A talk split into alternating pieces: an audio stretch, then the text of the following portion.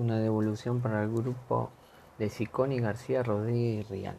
Viene atentos ahí a mejoraron el tema de la asistencia y el clientelismo. Igual quisieran mayor análisis hasta qué momento, cómo puede pasar de la asistencia al clientelismo esa situación, si lo pueden ver. Y volver a relacionar si el clientelismo solo se entiende desde la pobreza. La pregunta es, eh, ¿cómo derivar o romper o poder identificar que si una persona de la pobreza vota a alguien que le dio un plan o le permitió estar mejor en condiciones, no es clientelismo em, y vota realmente porque quiere votar una expresión genuina de, de su voluntad. Bueno, quedo hasta ahí, pero hasta ahora viene el trabajo y viene el desarrollo. Nos seguiremos viendo.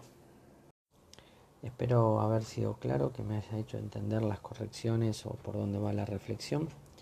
Em, cualquier cuestión nos vemos en la videoconferencia y si no, no me hacen algún comentario propio y nos mantenemos eh, comunicados. Un abrazo.